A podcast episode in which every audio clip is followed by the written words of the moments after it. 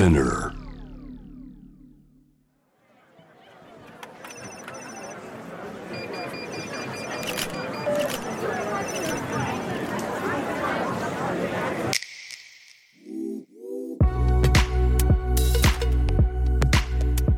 Behind the Change 社会に変化をもたらしているリーダーたちの活動の裏にあるモチベーション葛藤取材記事や SNS の文字数内にはまとまらない思いとここだけのお話とは？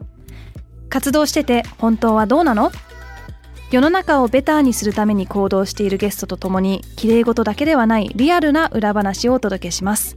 ぜひこのポッドキャストを聞いている皆さんも疑問に思っていることや社会活動についての質問などあれば Behind the Change の公式インスタグラム behind underbar the underbar change をフォローしてご意見ご相談たくさんいただければと思います。また面白いと感じていただいた方はぜひこちらのポッドキャストを SNS でシェアしたりあと5つ星の評価もお忘れなくよろしくお願いします。ノイハウスモナです。今回は大谷飛鳥さんをお迎えしました。飛鳥さんは広告という分野で働いてきてその中で感じた違和感とポテンシャルを現在の活動に活用しています。社会で作り上げられてきたような無意識に感じている普通と自分とのギャップ何かと感じることはないでしょうか？男性はこうあるべき女性はこうあるべき背が高い方がいい細い方がいいなどジェンダーにまつわる当たり前となっていることも多いですよね。アスカさんはこのようなことをコンセプタークリエイティブプロデューサーとして企業と一緒になったり仲間とプロジェクトを立ち上げたりして誰もが目にする広告というところをじわじわと変えていっている方です。Let's go backstage.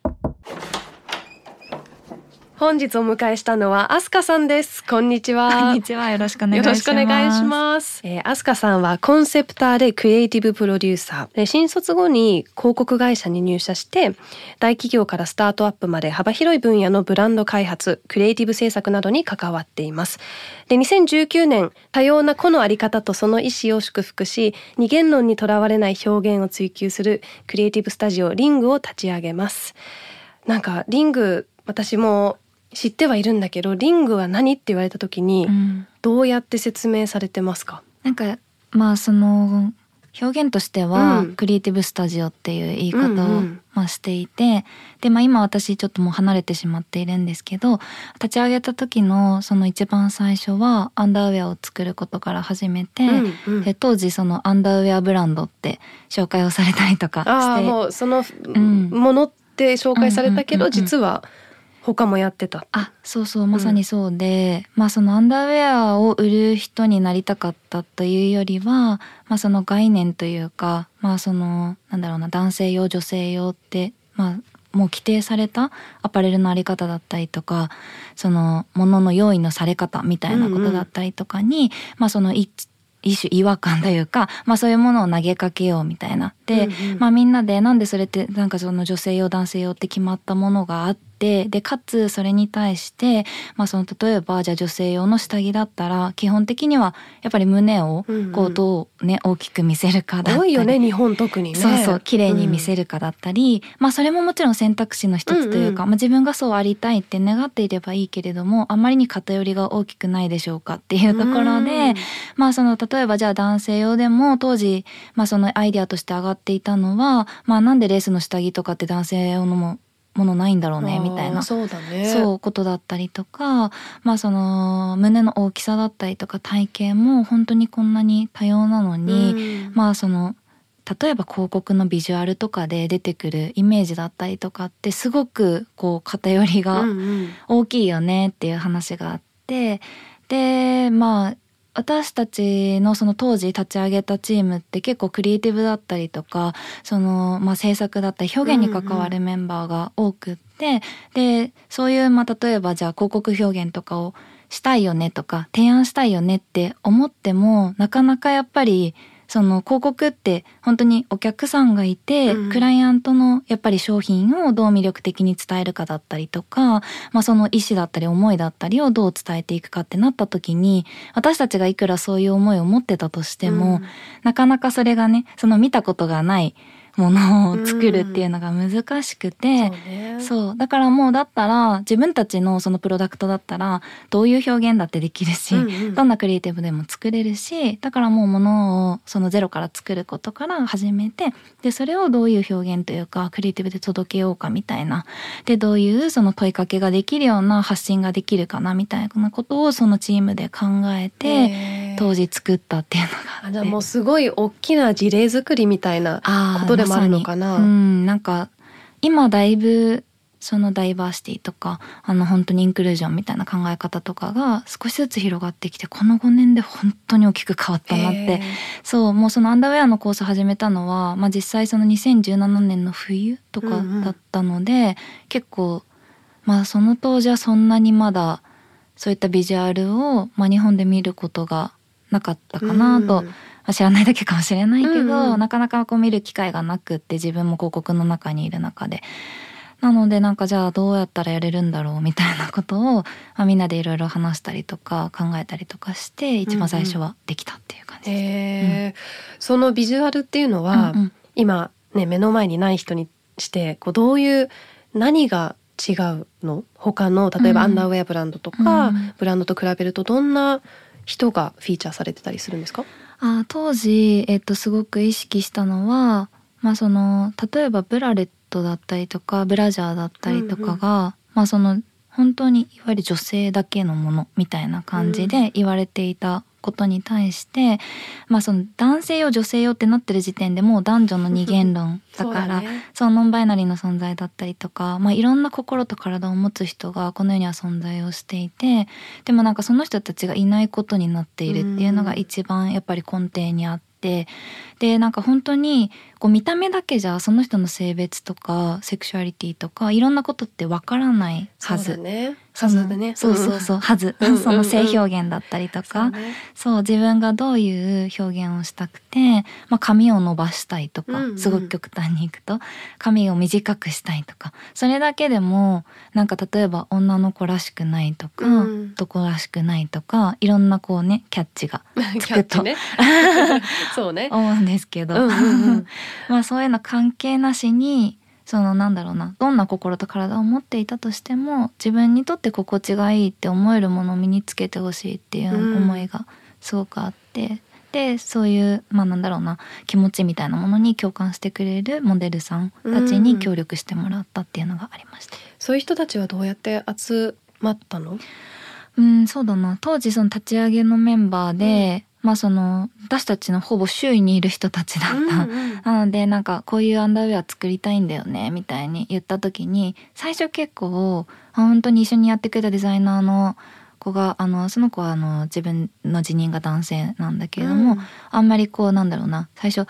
えー、これどう作る？みたいな感じでそう相談した時に友達でもともと。で結構悩んでたんだけどまあいろいろ本当にたくさんまあメンバーでディスカッションをして、まあ、イメージが少しずつこう湧いてきた中であこういうあの考えだったらこういう人いるよとかだったりとかまあ、その当時一緒にそのクリエイティブの制作のお仕事とかをやってた人たちで、まあ、例えばそのクライアントさんのところに行って、まあ、いろんな提案をする中で例えばこう美の基準とかに結構違和感あるよねとか、まあ、こういう提案本当はキャスティングでやりたいよねみたいな話をしてた仲間がいて当時に。でその人たちとあじゃあこういうアンダーウェアだったらこういう人たち、まあ、思いをちゃんと共有ができて、うんうん、一緒にこうなんかそういった問いかけを社会に対してやっていける人たちいるかなみたいな感じでこう本当に紹介してもらって紹介してもらってみたいな感じで、うんうん、そうそしたらなんかその広告中心にもコミュニティが同時にできたみたいな感じもあるね。でも本当にそれはそうかもしれない、うん、なんか当時やっぱりビジュアルに出演してくれたあの人たちで今でもやっぱりつながりがすごくあるしその後も何度も仕事をさせてもらっているし、うんうん、まあなんかなんだろうなやっぱりこういう発信一緒にしていきたいよね みたいなことだったりとかは結構当時からまあ作れてきたのかなとは思いますけど、うん、モデルさんが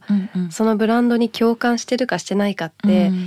うん、長い間それってあんまり関係なかった。気がしますけど、どうですか？いや本当に、まあ、関係ないってその関係ないよねっていうのって結構簡単な気はしていて、うんうん、で関係あるっていうのも簡単な気がしていてうん、なんかすごく難しいと思う。なんかやっぱモデルってこうプロのお仕事だからなんかなんだろうなその例えばお洋服をいかに綺麗に見せるかだったりとか、うんうん、その自分のその身体をこうどうその活用というか、まあ、そのえーと、使ってでお仕事まあその表現をするかみたいなお仕事として、うん、そのやられてる、まあ、そのプロフェッショナルみたいなのの定義も結構多分モデルさんによって違うと思うし、うんうん、その自分の考えとか内面とかそんなに関係ないって思われてる方もいるかもしれないし、うん、でもなんかなんだろうもう少し私個人としてその広告業界にずっと携わってきたものとしてはなんかやっぱりその見た目だけっていうよりその人の人間というかそうね生き様みたいな感じね。なんかそれが表に出てきた時にすごく私はそれもすごく魅力的だなって感じて、そうだからなんかなんだろうな考え方というかその人の価値観とか思いとか本当はこうしたいとか こういう思想を持っているとか、そういうものがもう少しだけビジュアルとかにもつながってくるとまた違ったものが見えてくるかもしれないしあとやっぱりこう SNS の時代になってきて、うん、ちょっと昔とやっぱり広告の在り方が変わってきてるなって思うので、まあ、そういう面からも、まあ、その人の内面というか、まあ、今までこうね外外側だけだったところがもう少し内面がフィットしてくるとなんか違うものが見えたりするのかなとか思ったりして絶対そうだと思います。あの最近例えば、うんうん、えっ、ー、と環境活動家の小野リリアンちゃん、うん、モデルもやってて、うん、なんかすごいそれもイメージだけど、うん、あリリアンちゃんがモデルしてるこのブランドなら環境にいいんだろうなとか、うん、まあそれはねあのそうやってお仕事だからそうやって選んでない時もあるかもしれないけど、うん、なんかそういうブランドの価値にもすごいつながると思うし、そういう意味で本当はモデル一人一人のねなんか見た目だけじゃなくて内面とか考えてることとかモラルみたいなところとか、うん、本当はもっともっと両方がこう相乗効果みたいなのが出せるといいですよね。うん、本当にまさにそう思っていてなんかそうしたかった人たちも結構いたなと思って、うん、まあそのもっとこういう話をしてみたかったとか。そうなんですね。えモデルさんでってこと、うん、やっぱりその撮影の時とかにうんなんだろうな例えばそのモデルとしてそのビジュアルに出てもらうだけではなくって、うん、例えばそういう価値観だったりとか、まあ、その今はリングだけではなくってこうクライアントさんのお仕事も、まあ、そのそういったお仕事をすごくたくさんさせてもらえるようになってきたんですけど、まあ、その時にまあそのなんだろうな短いキャッチコピーだけじゃどうしても伝わらないことってたくさん あるので、まあ、インタビューさせてもらったりすることが多くって。でその時にまあ本当にこういうお仕事ってすごく例えば少ないからなかなかその自分の内面と、まあ、その表現するっていうことが直結してることって少ないから、まあ、こういう話をしてみたかったとか、まあ、そういう自分がその共感するようなその仕事に携わってみたかったみたいなあの声を聞くことが増えたなと思っていて、うんうん、でそれができなかったのは何でだろうなっていうことを逆にこっちも考えるみたいな。じゃあなんかそうねブランドそういう本当はもっとダイバースなキャンペーンとか広告をやりたかったっていう企業、ブランドとの会話も進むしモデルさんそれで表現してきた人たちのもっとやりたかったことにも近づけるし、うん、すごいウィンウィンな感じしますね。うん、なんかそれがすごくなんだろうブランドの意思だったとして同じ意思を持ってる人たちと発信した方が、うんうん、なんだろうよくない？みたいな、うん、そうね。一人だ、うん、なの一人というか一ブランドとしてずっと話してるんじゃなくて、うん、仲間がいるよってことを見せるっていうのは絶対いいことですよね。そうそれが割とその今までは結構なんだろうな。ビジュアルのがいかに美しいかだったりとかそのまあなんだろうな。どれだけ素敵なことを言えるかみたいなことだったりとか。うん、まあそれも本当に大切なことというか、まあ、それこそが広告というかの面白さでありなんかクリエイティブ表現みたいなところの面白さでもあると私は思ってるんですけど、まあ、それに付随してだんだん最近あんまりこう結構言われすぎていてあれなんですけど、うん、まあ、ストーリーだったりとか、まあ、そのうん、なんだろうな体験だったりとかっていうものがこうブランドが提供していく価値としてこうやっとこう光が当たり始めた中でじゃあそれを誰と一緒に作っていきたくてどんな思いを持ってる人たちと発信していくみたいなことをにもう少しこう心を寄せることができたら、作る側が。なんかもっともっといい形の発信というかブランドの意思が伝わりやすくなったりとか、まあ、届く範囲というかみたいなものが変わってくるのかもしれないなというのもちょっと思っていて。だから、まあ、そのブランドがどういう表現をしたいのかとかどんな発信をしたいのかっていうのにも尽きるけれども、だからその意思がどんどんいろんな形で増えていけばいいなって最近はすごく思ってます。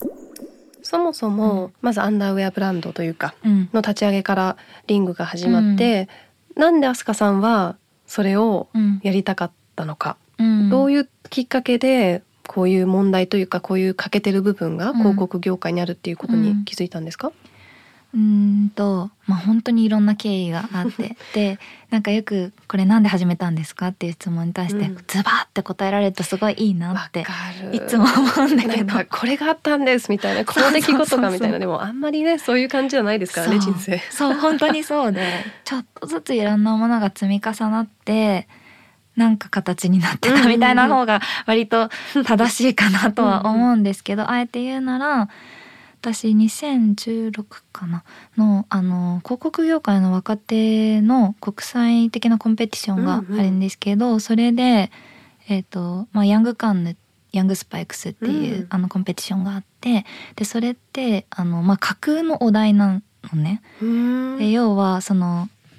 なんだろうなこうクライアントがいます。で私たちの仕事クライアントがいて、うん、でこういうふうにブランドの表現をしたいとかあとブランドコミュニケーションとしてこういうことが課題だからここに対してどんなアプローチができるだろうかみたいなところから基本始まるお仕事、うんうん、だから、まあ、その自主提案の形って本当に何だろう人によってあの私は結構逆にそういう やり方しかしてないんだけれども、うんうん、なんか基本はちゃんとオリエンテーションがあるみたいなやり方で、うんうん、まあ実際実行される仕事ばかりなんだけども、まあそのヤングのあの若手向けその当時は30歳以下かな。はちょっとこうチャンスとして、うん、あのグローバルのお題で、えっと、ソーシャルイシューに紐づくような、まあ、例えばその社会課題に対して環境問題とか、うんうん、あとそのジェンダー平等だったりとか、まあ、それに対してじゃあクリエイティブの力でどんなアプローチができるだろうみたいなお題が課されるものがあって。グローバルっていうと本当に今一応クライアントいるけど、それが、まあ別の国とかあクライアントがいないの。それはやっぱいないのそういなくてその国際的な機関とか。あなるあと国がこういうことをやろうとしてるとかそういう架空のお題なの。なるほど。そう面白いな。そうそうそうそう、うん、それでまあその今社会的にはこういうまあその問題があるとか、うんうん、社会背景がたくさん書かれていてブリーフとして、うんうん、でそれに対してアイデアを考えなさいっていうお題かなり自由。そう自由本当に。え飛鳥さんは何を作ったんですか？私はその当時のその年に1回あるんだけれども年に1回のお題が、えっと、当時あのジェンダーのその、えっと、ジェンダーウェッジギャップ、うん、あの男女の賃金格差みたいなところででその結構あのなんだろうそのグローバルのコンペティションだから割とワールドワイドな課題みたいなものが多い中で私が参加したその当時のその時のコンペティションは日本の、えっと、賃金格差問題だったんだよね。で、まあ、そこにいろんなデータがたくさんあって。てで、まあ、その男女賃金格差について、まあ、この不平等をなんかどういうふうにアプローチするかを考えなさいっていうお題で。うんうん、でそれに対して、まあ、一番こう考えたこととしては、うんあのそもそもなんで賃金格差について話せないんだろうなみたいなその例えばじゃあ夫婦間だったりとか、うん、恋人の間だったりとかましてや友達間みたいなところで賃金の話できないし。しないよねあんまり。そうそう。しないしそれってなんだろうな。日本だと特にいやらしい話みたいな。ちょっとタブーな感じしますよね、うんっていう設定があるからそもそもそこに格差があるっていうこと自体に気づけなくない、うんうん、そうねいや、全然気づかないと思う、うん、同じ仕事してて同じ分もらってるんだろうなってやっぱ思っている人も多いと思うし。そうそう。だからそれに対してじゃあどうアプローチできるだろうなみたいなことをまず一旦設定をしてでそれに対するアイディアと execution みたいなものをその提案したんだけれども、まあ、それが日本国内選考とあと本選っていうのがあって、うん。日本でゴールドを取ると本選に行けるのカンヌの。そう。すごい。そうそう。でそこで、まあ、その世界中の若手の広告業界の人たちと、まあ、競えるっていう仕組みになってて。うんで私はその当時、まあ、運よくというか、まあ、すごくプランにこう熱量がすごく高くてで当時いろんな本当に環境問題だったりとかいろんなお題があった中で、まあ、自分が一番心がすごく向いたのが、うん。やっぱりその一周で私にとってはうん。当時。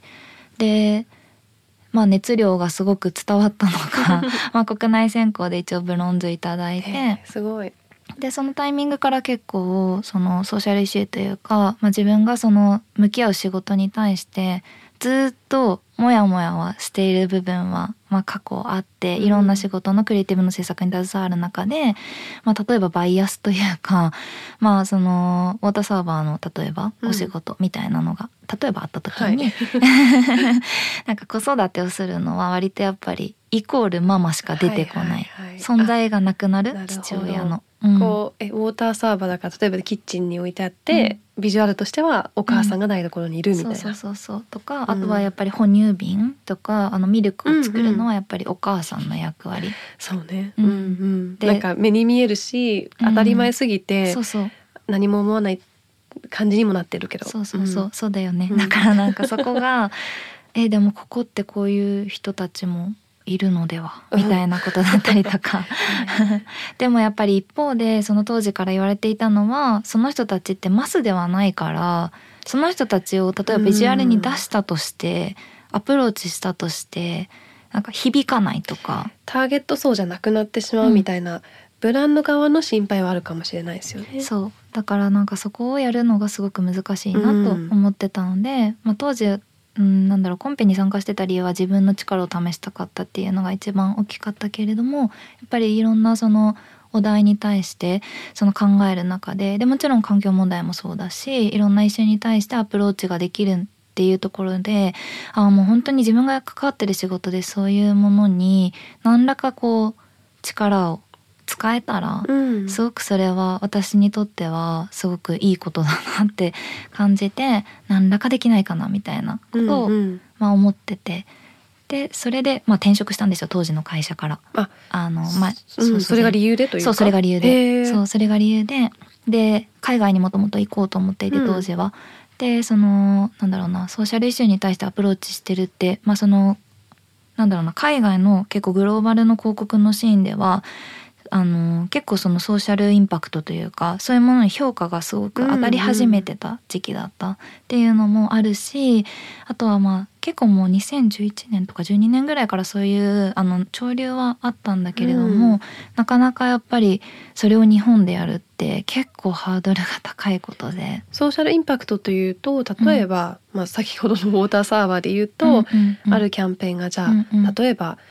マイノリティかもしれないけど、うんうん。父親が子育てしているシーンを出すみたいな、そのインパクトとかも図られたってこと？そうでそのビジュアルだけっていうよりは、うん。実際なんか社会に本当にどれぐらい影響を与えたかみたいなそうこともプロダクトか？あプロダクトもそうだし、うん。サービスもそうだし、うん。で実際それのその広告アプローチがどういうそのなんだろうな実影響みたいなものをうんうん。与えたかっていう、へー結構見られるんですね。あそうそうそうそうそうそう。でそれでなんか例えば選挙に、まあ、若者が行くためにはどういうアプローチができるだろうかみたいなことをその実際の本当にクライアントと一緒にやって、うん。でそれを実行できたっていうところがやっぱり評価されてるような例えば事例があったりとか、まあ、そういうものが少しずつこうなんだろうな目に見えるよううんうん。になってきたというか、で特になんかちょっと話題になったのはあのフィアレスがあるってうん言って、うん。うんあのまあその小さい女の子があのニューヨークのあニューヨークだよね。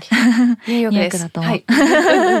のそうそうそう。そこであのまあ拳を掲げて、うん。あの手を挙げるっていう、うん。でまあその立ち向かっていくというか、まあ、それその本当に像をそこに置いただけなんだけれども、うんうん。それ自体がめちゃくちゃメッセージになったというか。でその後やっぱり海外ではもうその上場の基準だったりとか例えばうん。うん投資基準みたいなところに、まあそのなんだろうな、えー、とマイノリティがどれぐらい経営層にいるかみたいなところが、その指標として測られるようになったりとか。そっかまあねあのウォール・ストリートのところに建てられた像だからこそまあそこの意味合いというか、うん。まあ、うんでもそれはやっぱりなんだろうなメッセージを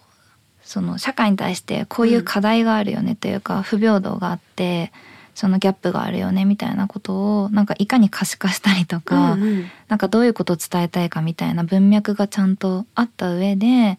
で、まあ、それを大きい企業がやることだったりとか、まあ、その大きいだけじゃないけれどもあのどんな規模でも、まあ、その社会的にその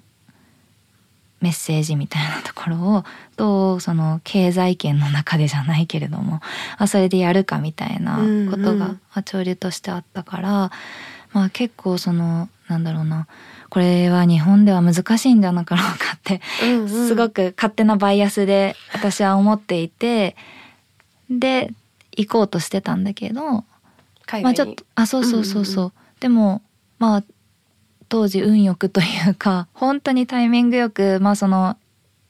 ヤングスパイクスっていうコンペティションの見解を見て、まあ、連絡してきてくれたのが前職の社長で、うそう。なるほど。そうそう、へえでそこでうん、リンゴを立ち上げた。あそうそうそうそう。でその会社に入って、まあ社会課題とかそういうソーシャルイシューに対してどういうふうにまあアプローチできるかを考えていきたいんだよねって言っててあ同じこと考えてる人いたと思って。仲間がいた。あそうそう仲間がいたと思って入ったのが一番最初のきっかけで。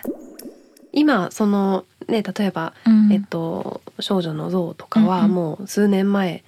うんですでにそういう動きは海外ではあって、うん。今日本での例えば広告業界とか、表現に関するバイアスってどんなものがまだ残ってますか？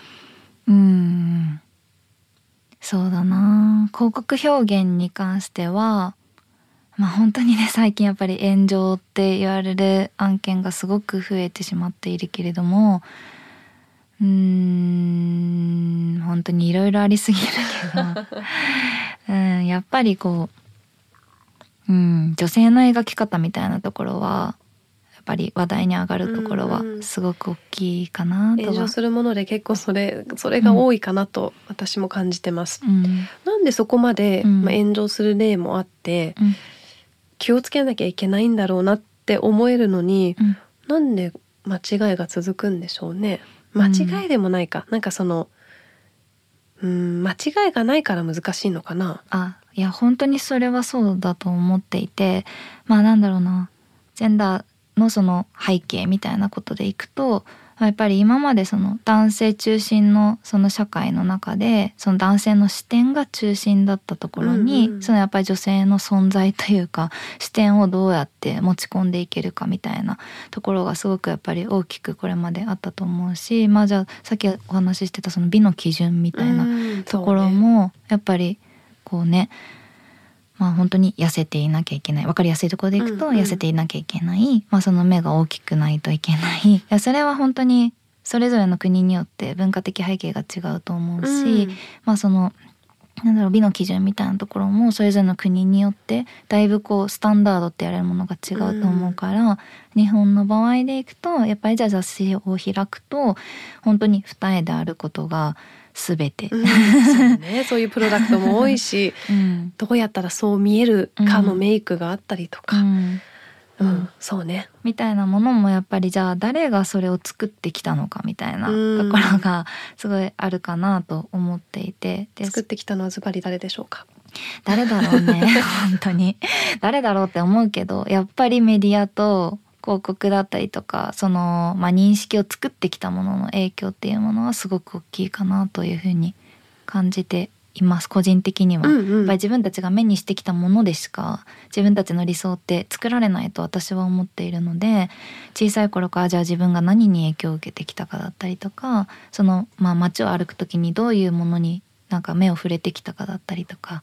なんかそういうものを考えてきた時に私は作り手の影響はめちゃくちゃ大きいなとうん。いうふうに思っててだかさっきそのなんでそれが見過ごされてしまうのかっていう話をした時にやっぱ違和感に気づけないっていうのが一番大きい気がする。あそもそも気づけないのか。何もモヤモヤすることがないのかな。うん、それが多分やっぱり当事者視点っていうものかなと思っていてやっぱり経験してきたことがないことってその自分ではやっぱり想像がしづらい、うん、そうね。それは私もで、うんみんなそうだよね、うん、なんだろう。やっぱりうーん。それは性別とかでやっぱり語りづらいものだなと個人的には思ってるけどやっぱり生まれてきて例えばじゃあ男性っていうラベルを与えられて女性っていうラベルをまあその一番最初に与えられて、まあ、みんな生きてくる中で、うん。うん、まあ、やっぱ戸籍って今2つその2つでしかやっぱり定義されていないから。うん、でってなった時にじゃあそのラベルを与えられて本当に小さい頃から普通にこう いろんなものを摂取して 生きてくる中で扱いが確実に違うとは思っておりかけられる言葉とか。女の子で、うん、でそれはもちろん家庭環境によったりとかあと周囲がどういう言葉をかけてきたかによって違うと思うので、うん、一概にねそんな女の子だからこうこういう生き方だったでしょうとか 男性だからとか言えないけど、ね、そう言えない、言えない。言えないんだけどまあその風潮みたいなものはすごく大きいと思うからやっぱり私だったら例えば本当に、まあ、福岡のね田舎で育ったんだけれども、うんうん、まあ、結構、まあ、自分が見てきたシーンでいくとすっごいなんだろうなよく言われることだけど、うん、本当にリアルなこととして、まあ、やっぱり小さい頃に例えばお葬式がありましたとか、うんうん、あのまあその親族の集まりがありましたってなった時にやっぱり働いてるのは基本的には母と祖祖母、うん、でやっぱり父だったりとか祖父だったりとか弟は何もしなくても大丈夫なんだけど私は基本的にやっぱり女の子としてやれなきゃいけないっていうミッションがあった。へまあ、お互い子供なのに、うん、弟とか、まあ、男の子の方は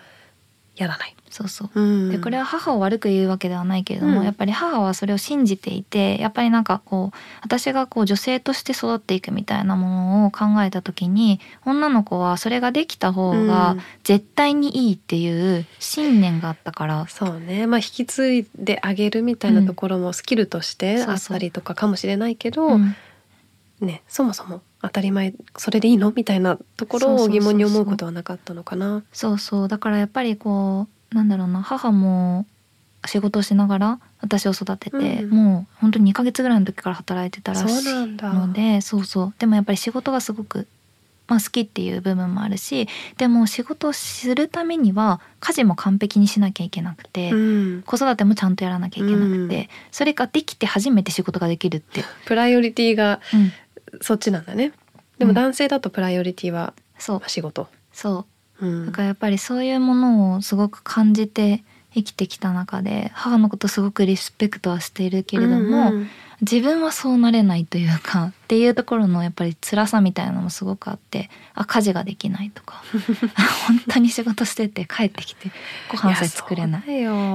いやいや本当大体そうだと思います もうなんかね時間もそうだしもうエネルギーないみたいなもうねテイクアウトにしたりとか外で食べたりとか。うんうん、そうであっていいのに、うん、なんかプレッシャーはあるかもしれないね。そうそうだからやっぱりそういうものから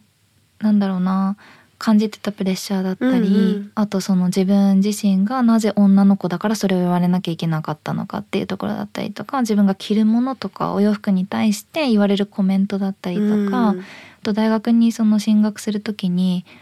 商店街であの祖父の友達に会った時にあその福岡からその東京のあの大学に行くんですっていう話をしたら、うんうん、まあどうせ帰ってくるのにねって言われて。そうなんだ。で帰ってくるって意味は、うん、家を手伝う、うん、うん、だからやっぱりまあそういう言葉だったりとかがやっぱ自分には合わないなと思っててそういう価値観の人たちももちろんいてでそれをしたい人たちもいるかもしれないけれどもそれを自分の性別を理由になんだろうなそういった言葉をかけられることに対してはやっぱり違うと思ったしあと大学に出てきてびっくりしたのはあのね男性が食器を下げてくれたんだよカフェテリアで、うん、びっくりしたの。下げてくれたっていうのは自分の？そう。みんなでランチを食べていて、うん。でその後にまあみんながその食べ終わった食器を、なんか男性が結構率先して、うんうん。男の子の友達が率先して下げてくれた時にめちゃくちゃ驚いたの。その驚きも面白いねなそうでびっくりしたの自分に対して。驚いた自分に驚いてみたいな。そうそうそうそうそう。なんだこれはみたいな。あこんななん言い方がすごく難しいけどそこもバイアスが作られる。あ東京の男性って優しいみたいな。バイアスを一個崩したと思ったらもう一個入ってきた。そうそうそう。で多分自分の中にそういうやっぱりいろんなものが根付くのって結構いろんな環境だったりとかの反動だったりとか、まあ、そういうものに対してこれってどういうことなんだろうっていうのを当時あんまり知らなくって。で大学でもたまにそのジェンダーの教室みたいなものあったけれども、その当時は私自身はそこまでちゃんとその勉強をできなかったから本当にフェミニズムだったりとかジェンダーのその勉強し始めたのって本当に67年前とかうんうん。仕事をし始めてからだったんだけれどもなんかそれを知り始めてあこういう例えばその広告物だったりとかその世の中に溢れているその言葉だったりかけられるそのまあ言葉もそうだし、うんうん。風潮だったり他者の目みたいなものがなんかどれだけそこで作られてきたのかみたいな。ね。で過去それを感じてたのは自分だけだったわけじゃないみたいなうんうん。とこんなに同じことを感じてた人たちが いてでかつそれを学問として研究してる人たちがいてっていうのを知ってからいろいろ自分がそのお仕事として作るものに対してものすごく責任というかそういうものをなんか少しずつ感じ始めたみたいな。うんうん。でそれを知ってから、うん。まあもちろん今でも知り続けなきゃいけないこととか、うんうんまだ崩せてない当たり前とか、そういうのもあるかもしれないけど自分個人として何か変わったことはうんあります、あります。なんだろう。やっぱり私は今自分自身のその性別に対するイメージだったりとか生まれてきてなんかうそのイメージみたいなものに対してなぜこういうものが課されているんだろうとか世の中で見るものに対してなんだろうこの違和感はみたいなことを感じることを今まで結構流してきたなと思っていて、こう例えば大学生ぐらいまでは。でも仕事をし始めてでそういうなんだろうなコンペティションにじゃあ参加してみましたとか、うんお仕事でじゃあその考えをどういうふうに主張できるようになるだろうみたいなことを考え始めた中でやっぱり物の見方というかそれこそさっきお話ししてた違和感に気づけるようになった、うん、より。大きなステップですよねそれって。なんか怖かったなみたいな。すごく無知だったことうが、ん。だし今でも怖い。あの自分が無知であること、うんうん。怖い怖い。なんかやっぱりへいや本当になんだろう。広告例えばじゃあ仕事で一つ出すにしても、うんうんうん。本当に怖くて前の日結構ゲロゲロして、えちょっと待って。え怖いのはうん、自分が知らないことがまだあるから、うん。もしかして何？どういうどういうなところが怖いのか。なんか例えばどれだけ配慮したとしてうんも、うんうん。いろいろな文脈とか背景とかを調べ尽くして考慮したとしてもこれは誰かを傷つけうる表現になってないんだろうかだったりとか、人のバイアスをすごく助長したりとか偏見をこう促してしまうような表現になっていないだろうかだったりとか、アートとかだったらもしかしたらその人の意思みたいな感じで本当になんだろうアーティストとかだともう自分の本当に思いとか意思とかをその人自身が表現してるからもうなんだろうな責任が自分に来る気がするんだけれども、うんうん。私たちがやってるのは仕事で本当になんだろうやっぱりブランドがあってであの、まあ、その先にやっぱりその生活者がいてっていういろんな人に結構なんだろうなが関わっていて、まあ別にアートだったら見たくない人は見なくていいしとかなんかその、うん。自分のものだからっていうなんか理由もつけれるけど、広告ならね本当みんなのためですっていう設定だし、そうなんかやっぱりアーティストその私本当にやっぱりフェミニズムのアートだったりとかも興味があって、うん。で結構いろいろ本当海外の美術館とかにも行ったりとかしていてやっぱりその影響力の大きさだったりやっぱりメッセージの強さだったりとかやっ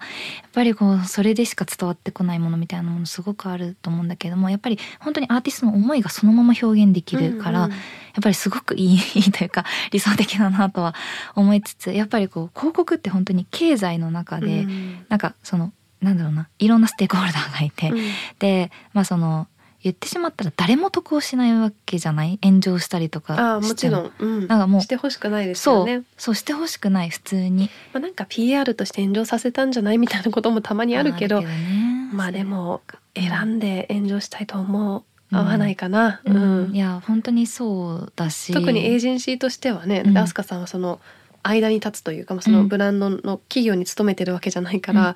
一番責任がなんかうん降りてきそうな、うん。だってねその会社の中の担当の人はいやでもうん。作ったのはこの人たちだからみたいな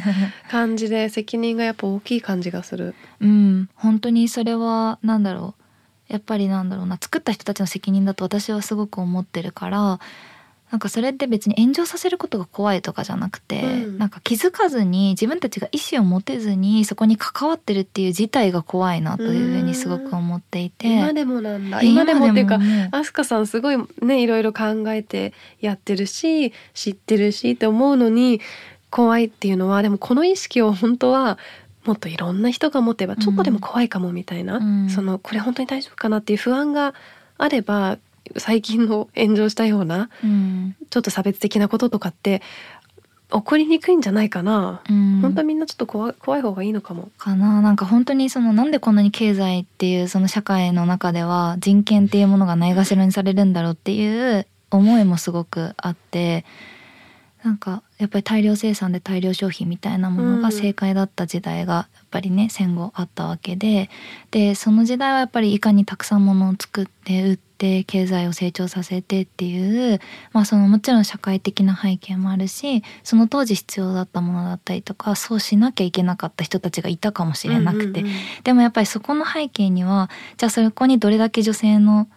女性だったりとかジェンダーマイノリティの人たちの視点がちゃんと取り入れられていたんだろうとか それがこう作ってきた歴史じゃないけれども、うんそういった視点の中から生まれた者たちがいわゆる今の時代の普通を作っているんだとしたらじゃあ私たちが今いる時代のその先の普通はここにいる私たちが作るわけだと思ってて。そうねだからなんかやっぱりもちろん炎上させないためとか広告がその受け入れられないから人権を尊重するとか本当にそういう話じゃなく逆だと思っていてあそもそも一人の人間をなぜこんなに大事にできないんだろうかこのうんものを売るとかものを伝えるみたいなその世界に入ってきた時にたった一人の個人っていうものをなぜ見れなくなっちゃうんだろうなみたいな。うんやっぱりラベルで語ることから始まるからなんか本当になんだろう男性向けだったらこうだよね。女性向けだったらこうだよね。この年代の女性、この年代の男性。うん。ここに住んでる人たちだったら多分こういう価値観、でももうそれが広告の基本じゃない？そう基本。ターゲティングとタかーゲティングから入んないと、ん。みたいな、うん、個々を重視したターゲティングって可能なのかな？そうでそれが本当に難しいことだと私は思っており、うん。ででもなんかそれを年齢とかもう性別とかそういった属性で語ることが割とナンセンスなんじゃないかなみたいな。もうこういう価値観でこういう世界が好きな人たち、あーまあ趣味とかねそういうのなら、うん、年齢男女何も関係ないそうそうそうそうもう、そうそうそうそう。そのまんまね。そうそう。だからなんかそういう風な発信のされ方をしちゃうと例えばじゃあフリルが好きな男の子がいたとして、うん。それって自分のものじゃないって思っちゃうだろうし、まあ、メイクとかはね長らくそうだったと思うよね、なんか最近はやっぱりメンズコスメというかまあそのどういうそのジェンダーの人たちでも使えますよっていうのをビューティーのブランドが結構発信し始めたから結構百貨店に足を運ぶことが私は あの買わずになうん。どういう人たちがやっぱり買ってるんだろうを知りたくて行くことが多いんだけど、うんへなんか最近本当に変わったなと思っていて結構やっぱり男性も一人でカウンターに入ってる様子がまあその私もこれ見た目でジャッジしてるからそれも良くないんだけれどもまあでもそのあのいわゆる見た目がその女性だけではないというか、うんうん。本当にいろんな人たちがあのカップルで入ってるようなあの印象の人たちもいるしあそのお友達同士なのかもわからないけれどもなんかこっちがね勝手に設定すること自体が良くないんだいけどやそこすごい難しい。でも言いたいことはすごくわかります。でも雰囲気は変わった、うんうん。確実に。その美容のあのーなんだろうなカウンターにいる人たち、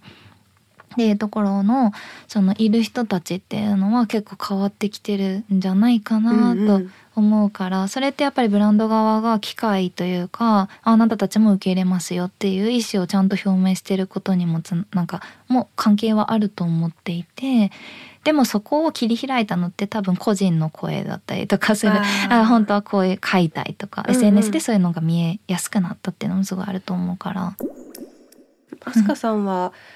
なんかすごく意思を持ってお仕事されてて、そうやって、まあ、今までマイノリティとか、まあ、いろんな言われ方があるかもしれないけどそういう声があまり拾われてなかったような人たちをピックアップして、うんまあ、お仕事したりしてるんですけどご自身をアクティビストだって思うことってあるんですか？えーアクティビストの定義って何なんだろう。なそれも聞きたいです。どうぞ。どう思いますか？そうだなでもアクティビストのまあ私が思うアクティビストの範囲は間違いかもしれないけれども定義的には。なんかうーん、まあ、やっぱり何らか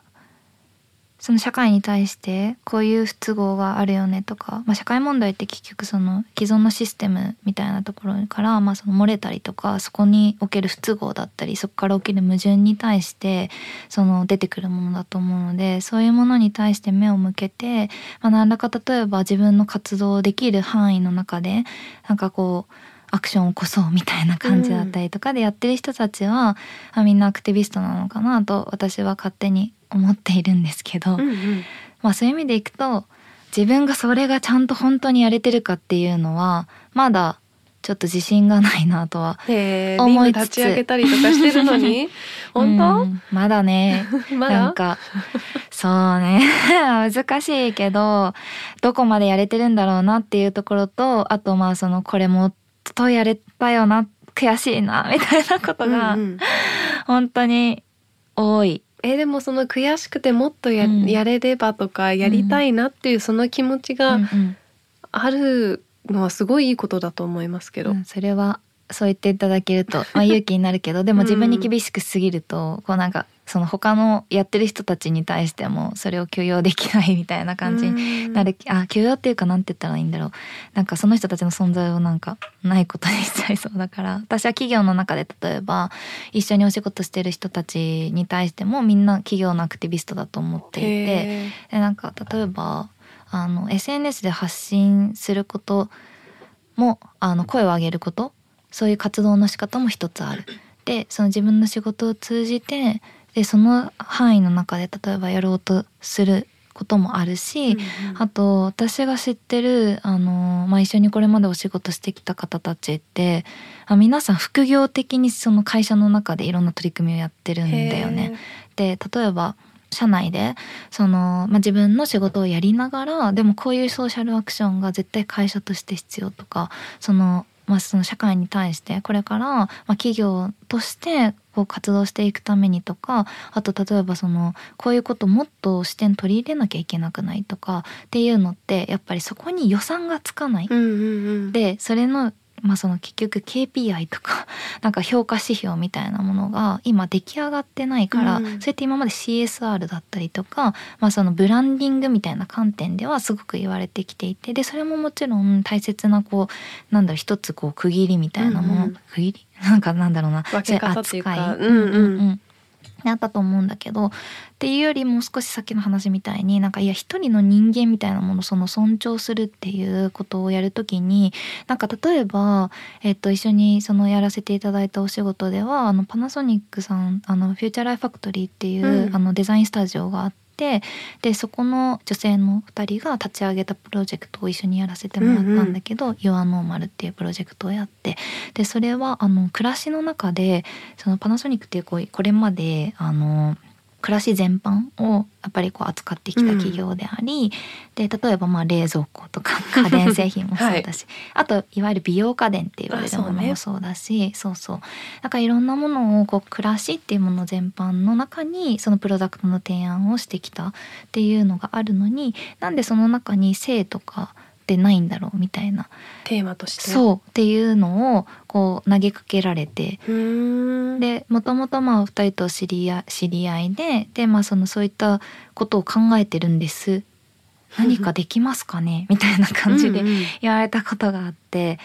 でそれってもう全くその当時予算があるとかそういう話では全然なかったんだけどもその2人からその発された疑問というか、うん、なんでこれないんだっけなみたいな。なんでこういうものって今まで提案してこれなかったんだろうだったりとか。なんかそういうところから始まりまあそれを本当になんとか形にしようみたいな感じですごい動かれていて。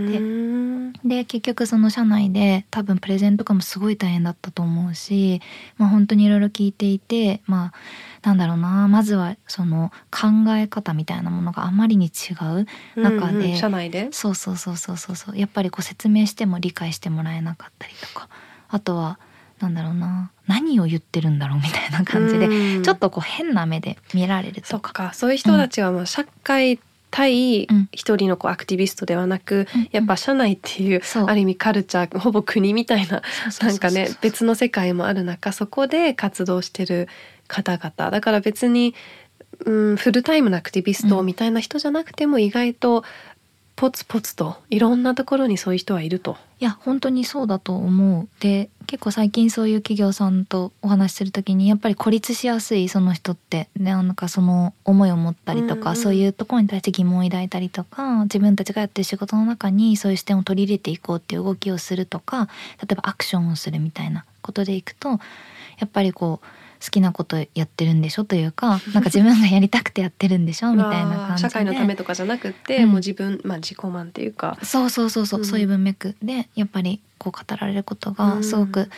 多いんだろうなってこう本当にいろんな企業さん企業の中のその担当の方たちと話している中でやっぱりそれを感じることが多いからやっぱり本当にその人たちも日々めちゃくちゃ戦っているなっていうのをすごく感じてて。そこで飛鳥さんの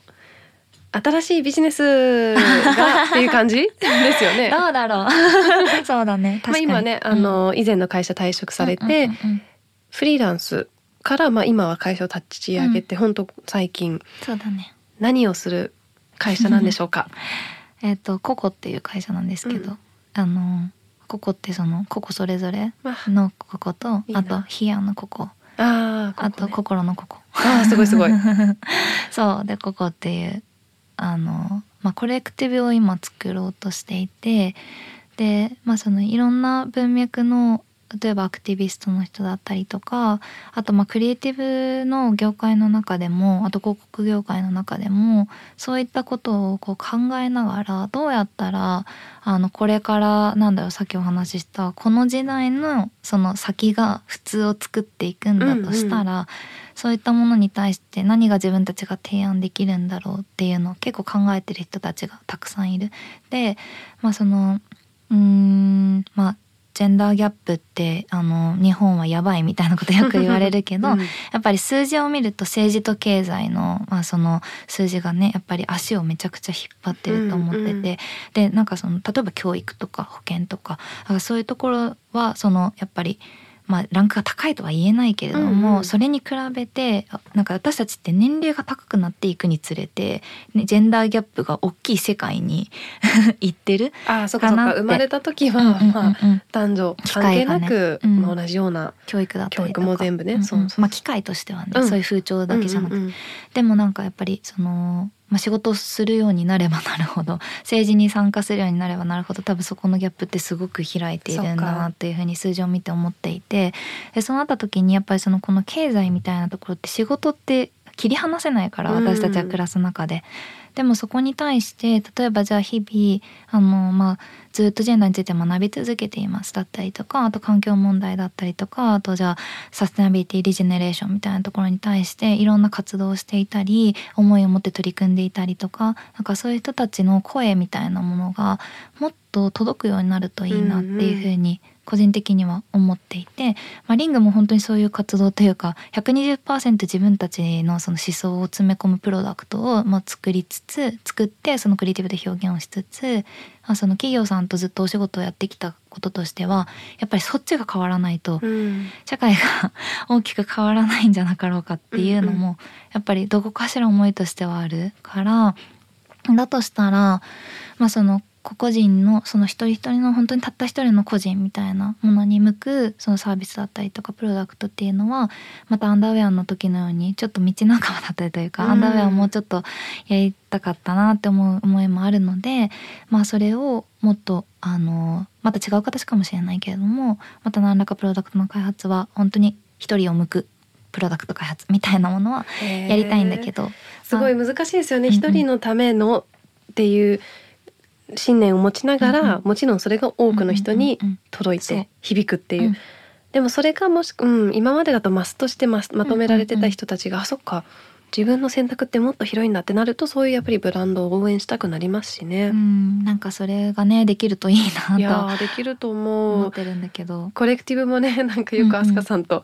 個人的にこうお話しする時の、うんうん、ああみたいな悩みとしてはね、うん、やっぱりそういう思いを持って活動してる方々アクティビストとか。が企業とうまくまだ連携できてない。まあそのお仕事一緒にすることがあったとしても最近は増えてると思うんだけど、うん、その時のアクティビストの価値とか、うんうん、できることとかがまだあんまりうんはっきりなはっきりしてないというか、うんうん、まあそのアクティビスト個人も自分はこうですっていうのが自分の価値がこうお金とかだと表現しにくいっていうところとかもね課題ですもんね。そうそう。なんかまさにその視点がもなんだろうな持ち込まれることに私はすごい価値があると思ってるから、うんうん、例えばじゃあアファーマティブアクションだったりとかも結構そのあの積極是正みたいな話もなんかじゃあ女性を増やせばいいのかみたいな話とかよくあると思うんだけれどもいやいろんなバックグラウンドを持ってそのいろんなルーツがある人たちがそのいろんな視点を持ったその人たちが集まることにめちゃくちゃ意味があるからそれに対して今は偏りが大きすぎるよねっていうのが問題提起されてる中でじゃあそのなんだろうな例えば本当にあの環境問題だったりとかも環境に優しいってどこまで言えるんだろうだったりとか、うんうん、その表現広告表現においてえこれ言えるの？って。環境に優しいってすごくぼんやりした 表現だからね。そうそうそうそう。でなんかねやっぱりそのじゃあ私も手に取る時にそのじゃあこれってその素材はいいのかもしれないけれども捨てる時ってどうしたらいいんだろうだったりとか、うん、作ってる人はどういう生活なんだろうとかいろいろな面があるのにね。そうそう。そういう面に対してなんかなんだろうな。今潮流がこうだから、うん、こうっていう話じゃ絶対にないじゃない、うんうん、だからなんかそれが結構そのまあ一個こうラインに乗るっていうことのこう潮流に乗るっていうことの良さでもあり話題になってやりやすくなるから。良さでもありそことのなんか現実のギャップみたいなものがすごくやっぱり大きくなりやすい気がするからやっぱり作り手というか作る側がやっぱりこう真摯にその問題に向かうじゃないけれども異臭を消費したりとかあとはその問題に対してのその活動している人たちの歴史とかあとなんか何をがね論点になってきたかとかをやっぱ知らずにやるのはもったいないかなとすごい思ってもったいないってすごいいいキーワードだと思いますせっかくお金かけてるのに、うん、ねあとちょっと足りないみたいなとこにならないように、うん、うん、そうそう。だからなんかそこのね視点とかをあのいろんな活動をしてる人たちがいてでかつそれがもうその SNS で例えばじゃあ発言してる人だけがそういうふうにあのいるかということでもないから。そうね。全然やってない人もいるってことですね。そうなんだよね。だからそのまあリングをやってすごく良かったなと思ったのは実はそういう思いを持ってこういう勉強してきたんですみたいな話だったりとか、うんうん、あ本当はこういう活動したくて個人のワークとしてこれをやってますみたいな人たちがかなりいたんですよ。うん、でその人たちとつながれるようになったのはすごく意味があるなと思っていてでその人たちのその視点の中から生まれるじゃあそのクリエイティブだったりとかクリエーションだったりとかあとはその広告みたいなものがとかあとサービスとかものの生まれ方も含めてなんか変わっていったら多分見たことないものが作れる気がするし。そ,、ね、それがすごいワクワクですね、うん、想像できなかったことが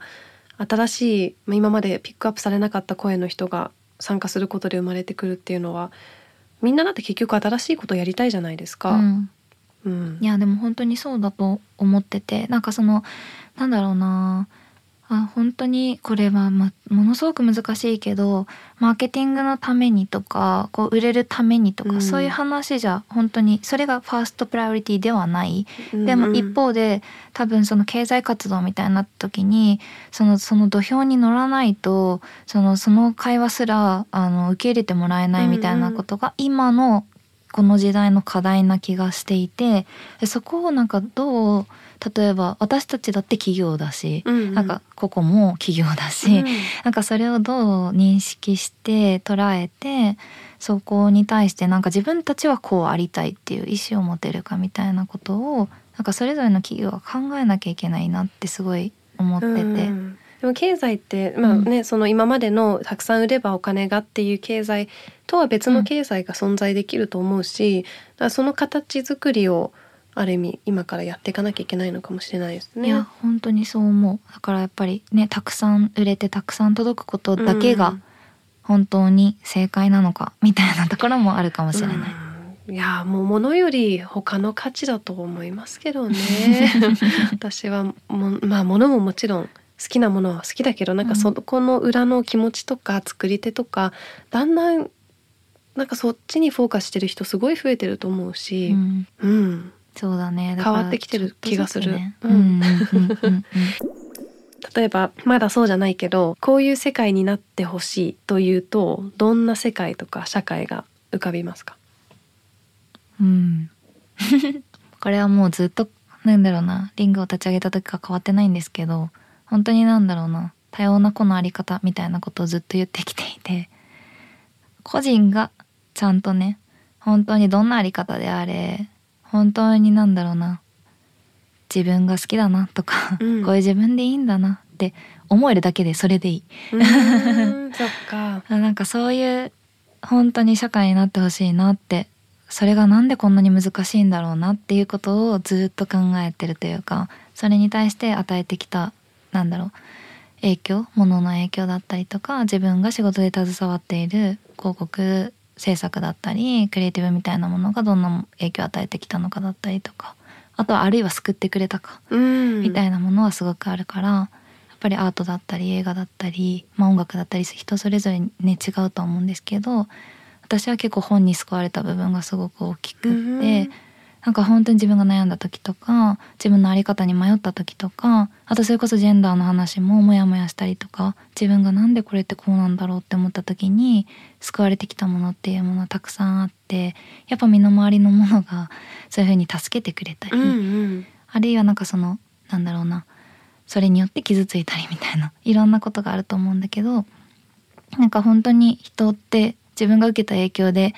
ね言葉を発してて誰かにこう声をかけてみたいなことがあると思うから、うんうん、なんか全てに配慮することは本当に難しいかもしれないけどでも学ぶ姿勢だけは忘れたくないなみたいな。だからその姿勢をなんかどれぐらい共有していけるだろうなみたいなことを今すごく考えて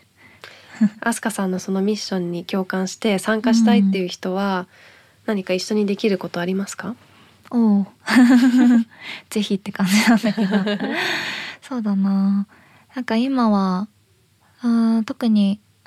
なんだろう広告とかクリエイティブの業界の中で本当はこういう提案をしたいんだけどとか例えば本当に一個人個人の例えばそのあり方みたいなところに、まあ、興味があったりとか、うん、そういうのであればディスカッションしたいなとはすごく思う。あまず話したい。話したい。なんか私も気づかない視点がたくさんあるし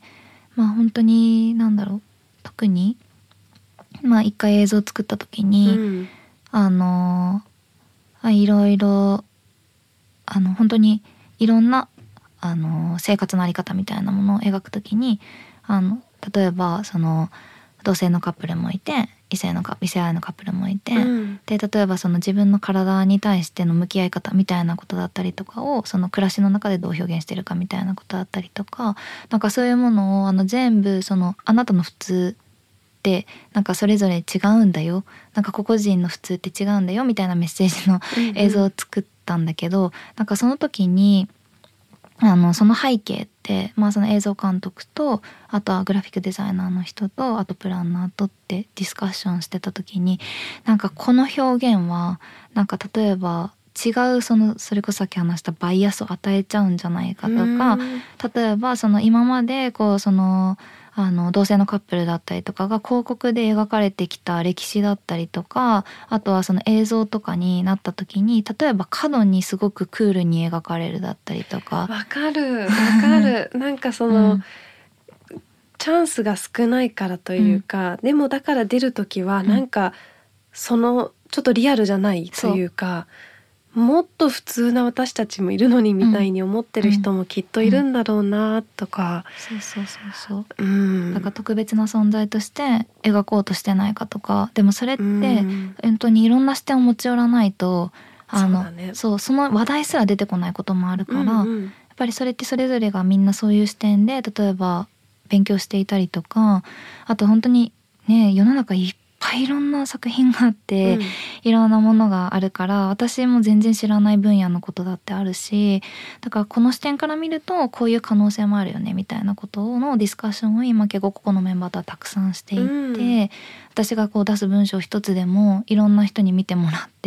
これってどう思うみたいなことを、まあ、その聞いた時に例えばこれってこういうラベルをなんかその中に人を押し込めてしまう可能性がないかなとか、うんうん、なんかそういう視点を言ってくれるの。だからすごくなんかでもとはいえこういう表現にしないとなんか問題って可視化できないよねとか透明化しちゃうよねとか、すっごい難しいからそれを模索する仲間がいるだけですごくありがたいなって今思っててそ,、れこそが大事って。うんうん、そしたらその仲間に入りたいとか私こういう視点持ってるんだよっていう人は、なんか一緒にこれからそういうコレクティブに入ったりとか、うん、一緒に仕事したりとか、そうだね、なんか増えてきそうだね輪が。いや本当になんかなんだろう垣根とか別に超えちゃえばいいんじゃないかと思ってて、所属とか、うん、いやすごいと思います、うん、まあ、だからね広告に携わってない人っていないじゃない、結局見る側としては全員携わることだから、